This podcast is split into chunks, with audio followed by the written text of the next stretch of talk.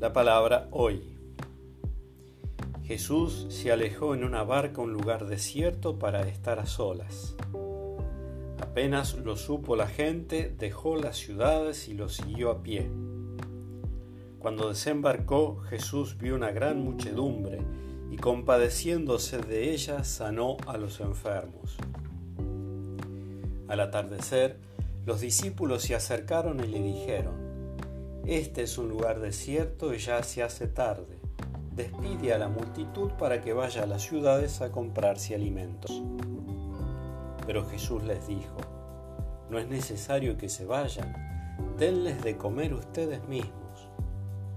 Ellos respondieron, aquí no tenemos más que cinco panes y dos pescados.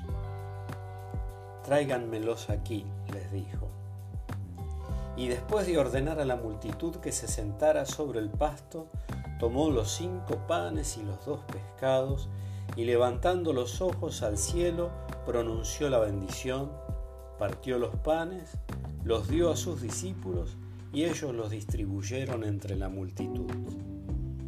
Todos comieron hasta saciarse, y con los pedazos que sobraron se llenaron doce canastas. Los que comieron fueron unos cinco mil hombres sin contar las mujeres y los niños. De San Mateo.